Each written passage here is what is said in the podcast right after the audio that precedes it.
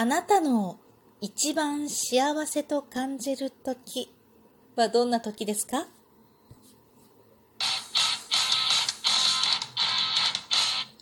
今日もなるようになるさ。こんにちは。アラフォー母ちゃんこと冬木玲です。この番組は私冬木玲が日々思うこと、本の朗読や感想など気ままに配信している雑多な番組です。今回はウクレレ演奏などをされていらっしゃる大五郎さんという方が収録でね、ハッシュタグ、幸せを感じるときというのをつけて、あなたの幸せと感じるときを一番、一番だっけな？あなたの一番幸せと感じるときを教えてくださいっていうのを募集していらっしゃったので、それに乗っかってみようかなと思います。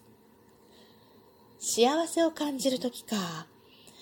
なかなかさ、幸せって結構難しい言葉だよねって思ったりもするんだけど、幸せを感じる時がどんな時かっていうのをあえて考えることってなかなかないなと思って、まあ、これいい機会だから考えつつ 考えつつお話ししようかなと思っています。かあのね、幸せってさ、幸せの行き地っていうことに関して関してね、話をしようしようって何回も収録の中で去年言ってて、で、結局しないで今まで来たんだけれども、まあそんな話も交えながら、話していこうかなと思います。幸せをね、一番最初にね、子供の頃っていうかちっちゃい頃っていうのは、親に大切にされてるなって感じた時が一番幸せを感じていたんじゃないかなと思うんだよね。でそれから少し大きくなると他人から褒められたりとか、まあ、自分の存在を肯定されたような時に嬉しくて喜びを感じる喜びイコール幸せ？ニアリーイコールいや、わかんないな。でもまあいいや。難しいね、幸せ。だから、その幸せをね、まあ喜びを感じていたなと思うんだよね。で、私がね、高校生とか大学生ぐらいの時って、一番幸せを感じたのは、人の人生に関われた時だなっていうのをすごく覚えています。うーん、なんだろうね。人の人生に深く関わったなって思った時それがすごく幸せだな。なんでだろうね。傲慢だな。今から思えば。でもそう感じていたんだよね。で、もうちょっと大人になって、成人して大人になって、結婚してね、しばらくした頃に感じていた幸せは、すごく幸せの行き地を下げることができて、当たり前が幸せっていうふうにちょっと思えるようになってきたよね。そのきっかけっていうのがね、何回も話してると思うんだけど、なんかね、結婚する前後の頃って私一番持病で苦しんできた時だったのね。生活が、日常生活がままならなくて、もうそれがね、すっごい、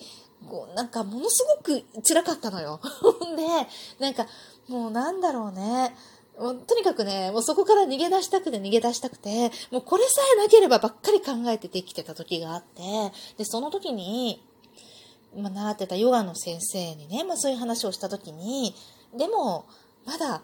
手も足も自由に動くじゃないですか。幸せですよねって言われたことがあって、もうそれがね、その当時はものすごく腹が立ったの。何なのよって思って、だってさ、こっちはすごく苦しんでるわけよ。なのに、手も足も自由に動くってそんなの当たり前じゃんとか思ってさ、当時の私は健康は当たり前だと思ってたんだよね、きっとね。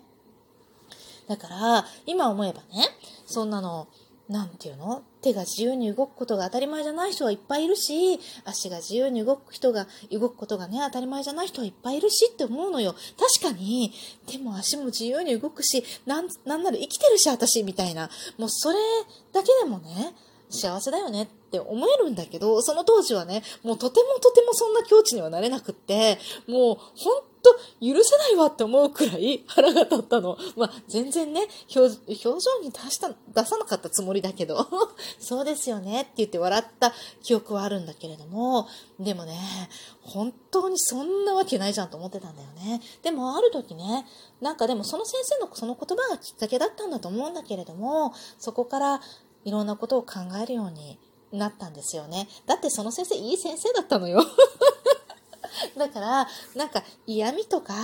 悪意があって私にそんなことを言ったんじゃないことは分かってたわけ。だから考えたんだと思うんだけれども、まあ、その先生のその言葉がね、きっかけでいろんなことを考えて確かになっていう境地に至ったわけよ。だから、そこからはね、結構些細なことが幸せだなってと感じられるようになって、すごく私は人生幸せになった気がします。なのでね、幸せの域地を下げることができたとき、人はすごい幸せになるんじゃないかなって思うんだよね。幸せってさ、人にしてもらうものじゃなくて自分でなるもんですってよく言うじゃない。幸せは人からもらうものじゃなくて自分で掴むものですとかってよく言うでしょあれの真意ってさ、なんか幸せに努力して自分で何とかして幸せになれっていう意味じゃなくって幸せと感じられる心を持つことが幸せになるっていうことなんじゃないのかなっていうか幸せってねこととか時じゃないんじゃないかな。実は幸せって思いなんじゃないかなって思思った今。今っていうか ごめんなさい、うん、でもねなんか幸せな時とか幸せを感じることとか幸せと思う時を答えなさいって言われると実は結構難しくない？どれが自分にとっての幸せだろう？あれもあるしこれもあるしっていろいろ思うことがいっぱいあると思うんだよね。何か一番をって言われると、うーんって悩む人は結構多いんじゃないかな。幸せ、答えられます？幸せを感じるときはどんな時ですか？って言われて。なかなか難しくない？えっと、えっとってならない？私は結構なったのこれね。幸せを感じるときか。幸せと思うときか。幸せを感じることって何かなとかね。考えて結構いろいろ思って、思ったのよ。迷ったのよね。悩んだのよ、結構ね。なんか普段考えないことだから悩むのかなって思ったんだけど、こう話しながら今考えててさ、違うのよ。幸せってことや時じゃないから悩んだんじゃないかなと思って、どういう心持ちでいられるかっていうことが幸せなんじゃないかなって思う。私が今ね、あえて言うなら、幸せを今一番感じる時っていうのは、自分が思ってることとかが、をね、他人にすごく伝わった時とか、相手の思っていることがうまく感じ取れた時とかに、あ、なんか思いがこう共有できたというか、伝わったというか、なんかそういう時がね、すごく幸せだな。私と自分とね、思いを共有できる人とか、心をこう感じ合える人がいるんだな。一人でも多くね、いるんだな。まだいるんだな。っていう風に思えた時ってすごく幸せだなって今感じるのね。それは私が普段幸せなのか、それとも普段すごく寂しいのか、どっちなんだろうなって思うと、実は寂しいから人と思いが共有できると幸せだと感じるのかなって思うと、じゃあ私それ今幸せって思うわけよ。で、幸せはね、行き地が低ければ低いほど、な人生幸せになれるんじゃないかなって今話したと思うんだけど、だけど、幸せの行き地が低いっていうことは、普段すごく不幸だから、当たり前の私みたいに、生活がままならなかったから手足が動くっていうことがごく当たり前のことが幸せだと感じるんだよなと思ったりもするとえ今じゃあ幸せ私この瞬間この時って思うわけよ。それを幸せだと感じた時にね。本当に幸せって思ったりはするんだけれどもでも幸せが時やことではなければその感じものではなければ感じる思いっていうか、まあ、思いだったら幸せって思いなんだったらそういうふうに幸せを幸せの行き地を低く設定できる心持ちでいられるその自分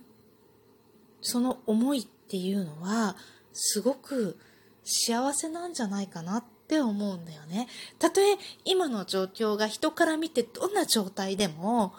よくよく考えてみたらなんかあまり幸せじゃないかもしれないっていう状態だったとしてもそのそのなんだろう状態でできることとかあることを幸せだな些細なこと一つ一つを幸せだなって感じられるその心持ちが実はすごい私は幸せだと思う時だな。って思うんだよね。そういう心持ちでいられている自分を感じる時が